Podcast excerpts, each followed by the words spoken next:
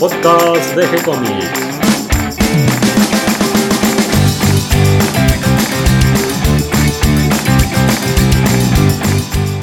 Muy bienvenidos a un nuevo episodio de G-Comics, el podcast donde hablamos de todas las técnicas necesarias para realizar un cómic, cómo dibujar un manga y todo el conocimiento requerido para dibujar esa historieta que tenemos dando vuelta en la cabeza.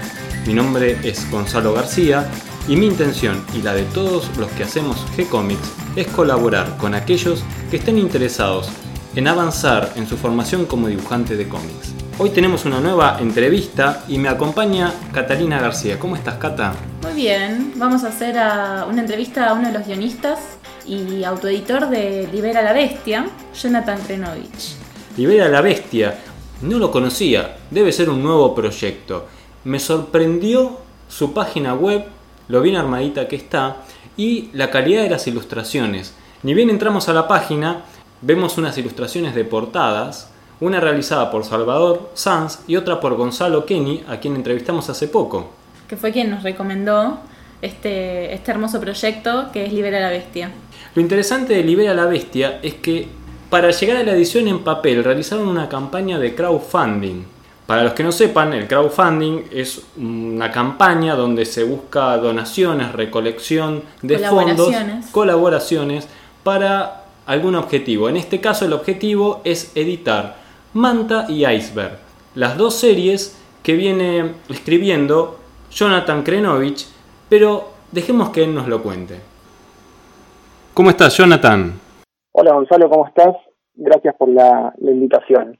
Nos gustó mucho tu proyecto de Libera la Bestia y quería que nos cuentes un poquito de cómo es que llegan a armar esta idea y sobre todo también que nos cuentes ¿Cómo es el, eh, la solución técnica que encontraron para, para todo esto?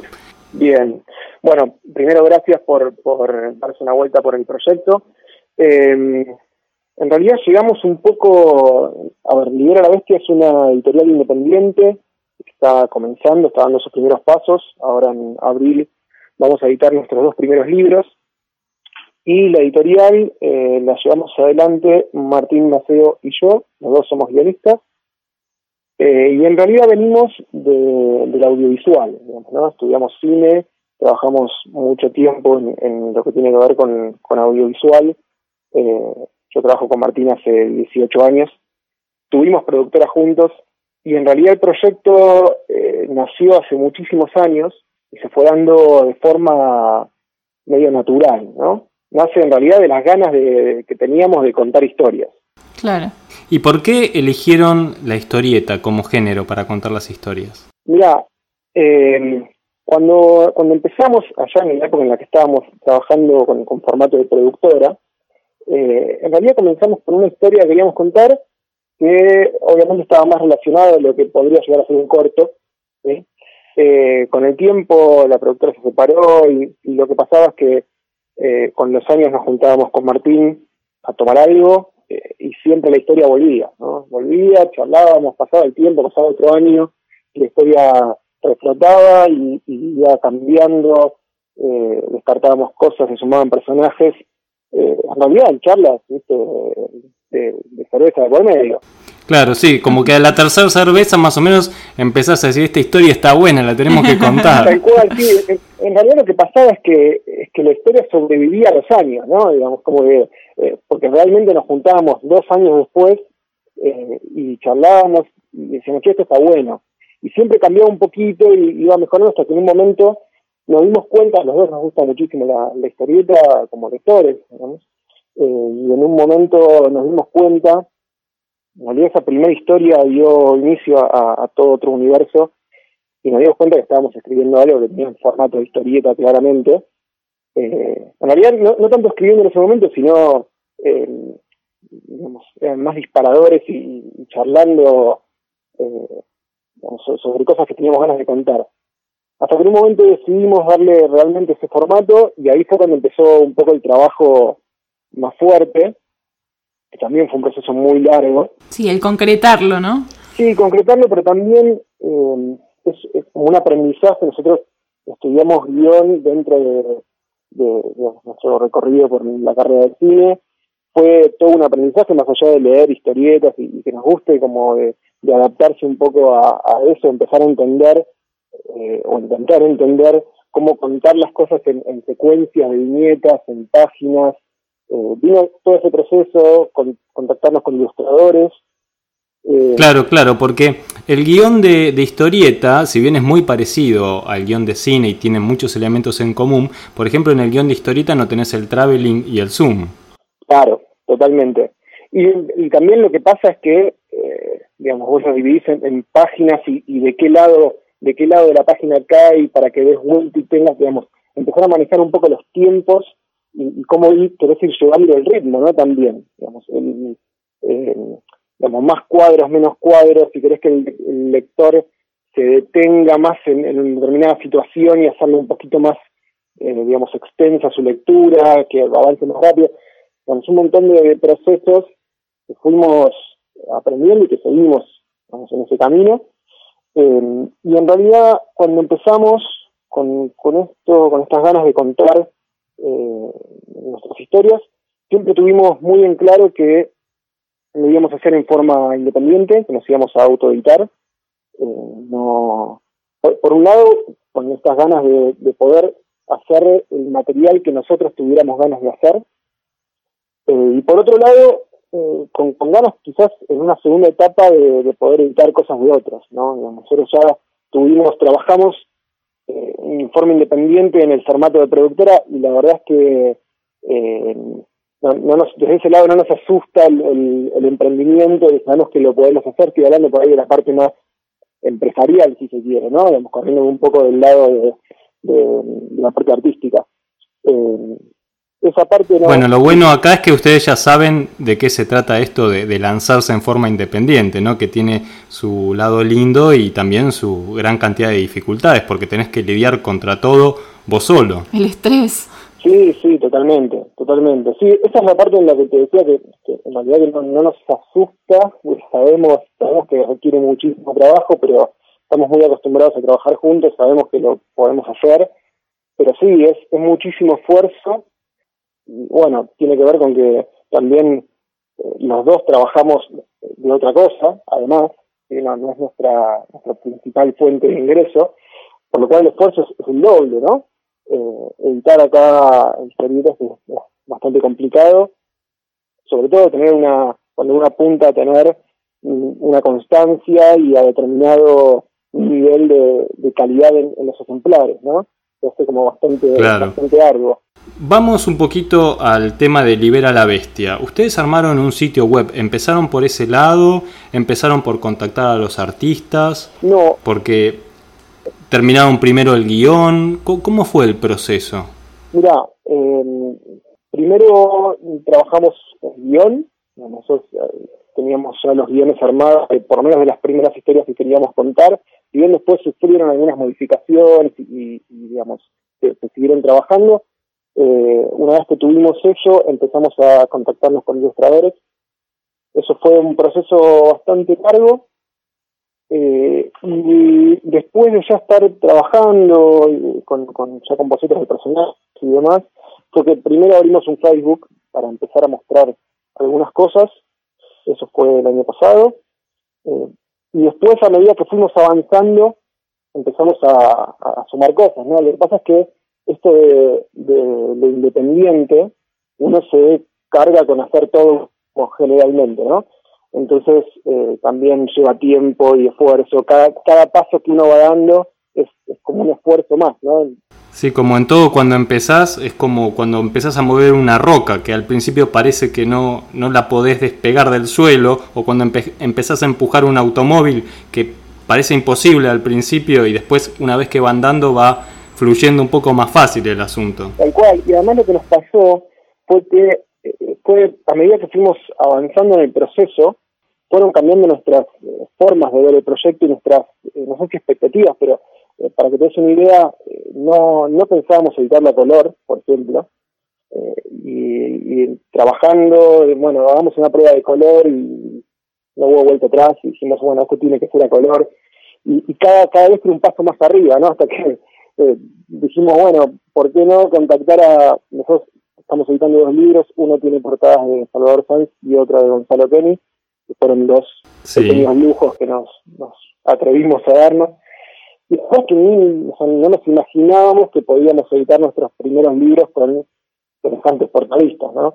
Y fue parte de ese mismo proceso de ir subiendo escalas eh, y, animarse un poquito más y, bueno, pensar que se, que se podía. Y, creo que estamos llegando más allá, bueno, después ya lo, podrán leer y, más guste o no la historia y eso ya es una cuestión muy subjetiva.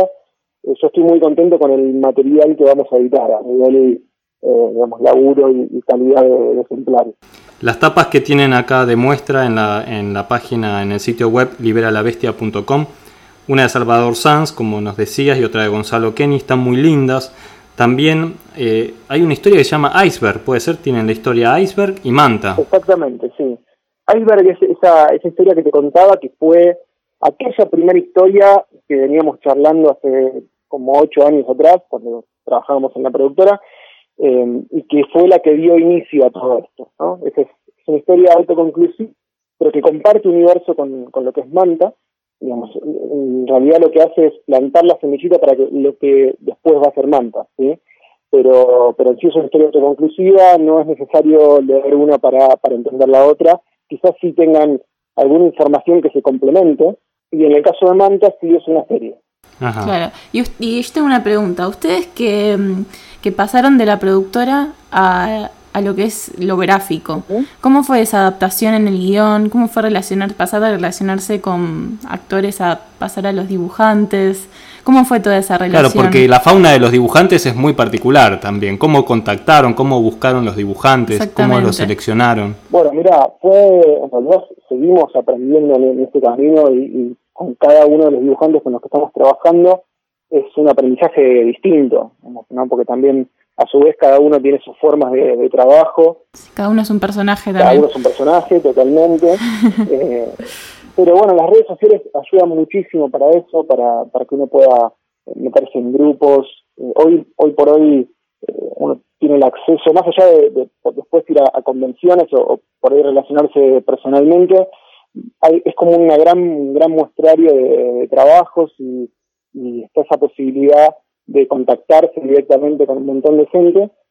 Eh, y empezamos un poco por ahí, ¿no? Como, bueno, descubriendo, descubriendo eso, buscando, viendo estilos que nos gustaban. En ese camino, muchísimos ilustradores que, por ahí o, no estaban con los tiempos, porque son historias eh, relativamente extensas, Manta tiene 64 páginas, y Asgard tiene 48, entonces también pasaba los ilustradores tenían el tiempo para poder encarar ese proyecto, y los presupuestos cerraban, un montón de factores eh, que, hacían que se complique esa búsqueda. ¿Y ustedes eligieron primero el estilo de la historia o lo fueron viendo a medida que fueron buscando los ilustradores? De repente lo vieron y dijeron, este es el estilo para Manta. No, nosotros el estilo lo teníamos bastante claro. Eh, sabíamos que, era algo, en, el caso de Manta, algo bastante más oscuro, eh, y en el caso de, de Iceberg, un poco más eh, laxo, más, más fluido, digamos. Eh, sí nos pusimos a buscar ilustradores que, veíamos que podían ir por esos lados, y después está todo lo que te digo, ¿no? Todas esas, variantes eh, que tienen que ver con, con, con trabajar con, con, la gente o lograr trabajar con la gente que uno, que uno quiere. No es un proceso fácil. Eh, nosotros estamos re contentos con, los ilustradores con los que estamos trabajando. Eh, Manta tiene, son tres capítulos y cada capítulo está ilustrado por un ilustrador distinto. Y eso en realidad fue un tema de producción, de todo esto que estamos hablando, ¿no? Fue una, una decisión artística desde el comienzo, sino fue un, digamos, algo que tuvimos que resolver por algunos acontecimientos. ¿Por los tiempos fue? No, no, no. Bueno, sí, sí, en realidad fue un poco por los tiempos, eh, complicaciones con, con algunos de los ilustradores en cuanto a sus tiempos personales. Eh, entonces no, no podía seguir el proyecto, o por lo menos el proyecto iba a quedar, eh, digamos, relegado mucho tiempo. Entonces fueron como esas decisiones que, que teníamos que tomar para ver hacia dónde dirigíamos el, el, proyecto en sí. Y la verdad es que estoy súper contento con el resultado. Fue, tener que resolver cosas eh, muchas veces eh, a medio a medio camino, pero siempre tratando de poniendo por encima el, la calidad del producto y que eh, digamos no no no relegar eso, ¿no? Digamos que, que el producto final bueno. Sí, el preview de las páginas está muy lindo, además de las ilustraciones de tapa de las que ya estuvimos hablando. Como dibujante del número uno de Manta está eh, Exactamente. Y como dibujante del manga número 2 está Ignacio Lázaro. Sí, exactamente. En realidad, mira, eh, Manta libro 2 eh, es un libro que va a salir en realidad el año que viene, que ya lo habíamos comenzado a trabajar con, con Nacho Lázaro. Eh, pero en esto que te estoy contando de, los cambios que tuvimos que realizar, es en Manta Libro 1, es que tenemos tres ilustradores. ¿sí? Eh, Manta Libro 1. O sea, ya en el número 1 comparten eh, la historia varios dibujantes. Exactamente, Cristian Casani, Daniel Mendoza y Nacho Lázaro. cada uno tiene un capítulo de, del libro 1. El libro 2 sí lo está realizando Nacho Lázaro en forma integral, digamos, completa, eh, la parte eh, de ilustración, ¿no? ¿Y Iceberg quién lo dibuja? Alessio Rosino, de Córdoba. Es, un ilustrador que nos encanta. Bueno, ahí nos, pasó eso, estuvimos con Iceberg estuvimos mucho tiempo buscando ilustrador, eh, nos pasaba que no encontrábamos los tiempos, los ilustradores que, queríamos no encontraban, no, tenían los tiempos para poder encararlo, hasta que logramos coordinar con, con Ale, que la verdad que le metió muchísima pila, laburó muy rápido.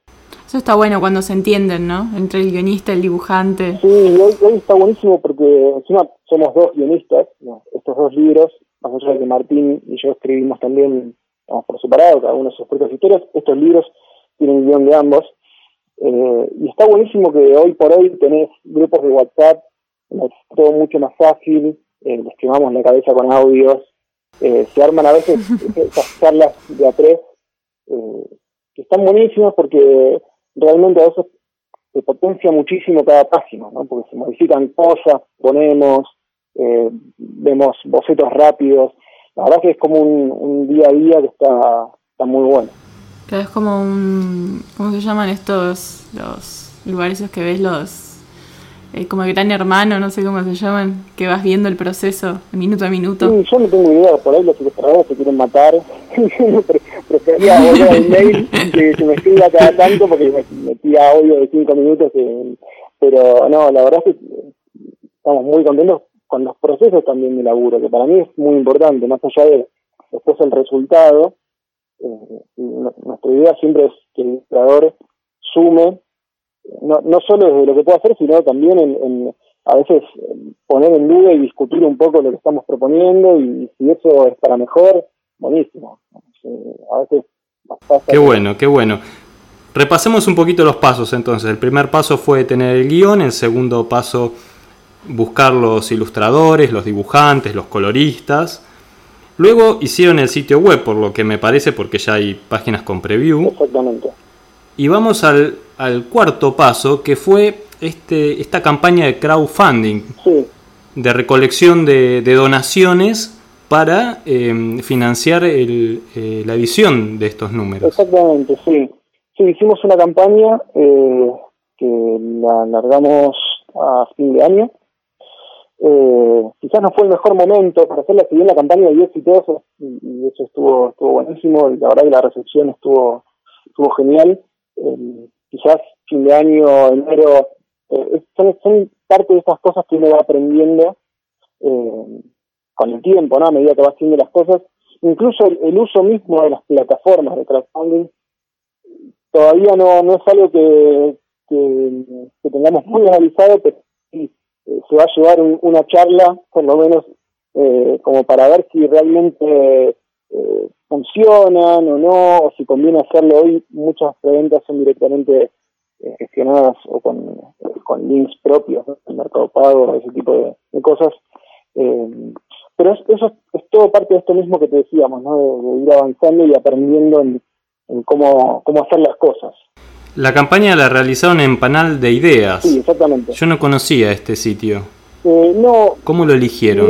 ¿O por qué motivo lo eligieron? Lo elegimos, eh, nos lo recomendaron unas personas que ya habían, eh, habían hecho un proyecto musical dentro de, Panal. Eh, a ver, tienen ciertos beneficios en cuanto a, al tipo de comisiones que cobran y demás, porque está más orientado a lo que tiene que ver con el apoyo a la cultura. Así que vino un poco por ese lado, ¿no? Nosotros dudamos mucho si lo hacíamos con, plataforma de, financiamiento colectivo o no. Eh, lo terminamos haciendo también de ese modo, un poco por ahí para, brindar cierta confianza a, un montón de gente que, por ahí no nos conoce, es lo primero que publicamos, eh, estamos comenzando, entonces quizás hacerlo también a través de una página que justamente lo que hace es, es actuar de intermediario y eh, la gente que está comprando algo no te está pagando directamente vos, sino lo está haciendo a través de, un tercero, que es el que vela por eso, ¿no? Digamos, como está dando ciertas garantías eh, de, que la cosa funcione, de hecho si la campaña no, no resultaba exitosa, bueno, todas las, las colaboraciones se devuelven.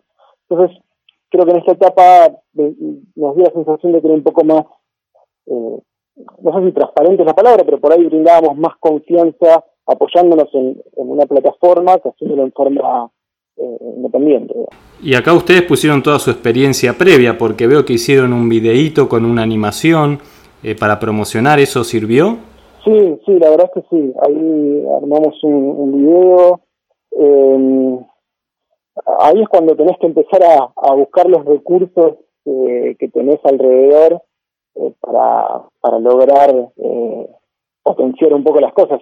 De hecho, nos, nos ha pasado de, conseguir algunas cuestiones eh, por canje o algunos beneficios, también haciendo cosas que sabemos hacer, que por ahí no están tan relacionadas directamente con, con, la editorial, pero pero ahí es cuando uno... Pero funcionan y sirvieron. ¿Cómo, perdón? Que digo que usaron recursos que por ahí nunca pensaron que iban a utilizar para, para hacer la autoedición y sin embargo les sirvió. Totalmente, totalmente. Es que cuando, esto que les contaba antes de, empezar a subir los escalones y de repente decir, bueno, ahora es a color y, bueno, tenemos portadas de Salvador, y en todo ese camino es empezar a manejar presupuestos, empezar a ver si, realmente se puede encarar, eh, y todo eso lleva eh, organización, lleva un montón de decisiones y empezar a ver de qué forma se puede financiar todo eso, ¿no?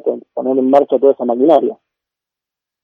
¿El video y la animación lo hicieron todos ustedes? Sí, la locución también. Ah, quedó muy lindo, quedó muy lindo y además cuenta muy bien el proyecto. Eh, es muy agradable de ver y además eh, sintético, simple. La verdad que, que, me pareció muy acertado. Y la campaña fue un éxito porque ustedes pensaban recaudar 30 mil pesos e incluso lo superaron y tuvieron 58 eh, activistas, así lo llaman, eh, personas que aportaron para esta campaña, eh, que da más o menos un promedio de unos 500 pesos, está muy bien, 500 pesos por persona aportando, suena interesante, y ustedes a cambio hacen la edición de, estos libros. Cuando, cuando iniciamos la campaña, a ver, la, la edición de los libros nunca eh, estuvo en duda, no es que dependíamos de, que la campaña fuera exitosa para hacer los libros o no. Eh, pero la verdad es que nos, ayuda muchísimo es, en esto de, empezar a ver cómo costear todos los números.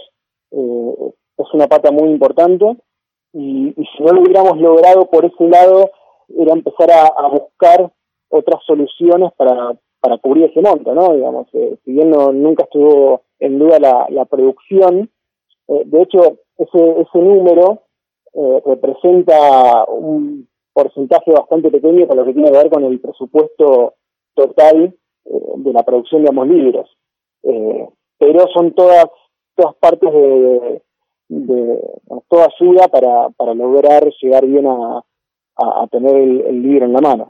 ¿Cuántas impresiones hacían ustedes con en, en este... Sí, eso, eso te voy a preguntar ahora, pero antes te quería preguntar cómo, cómo difundieron esta campaña de crowdfunding.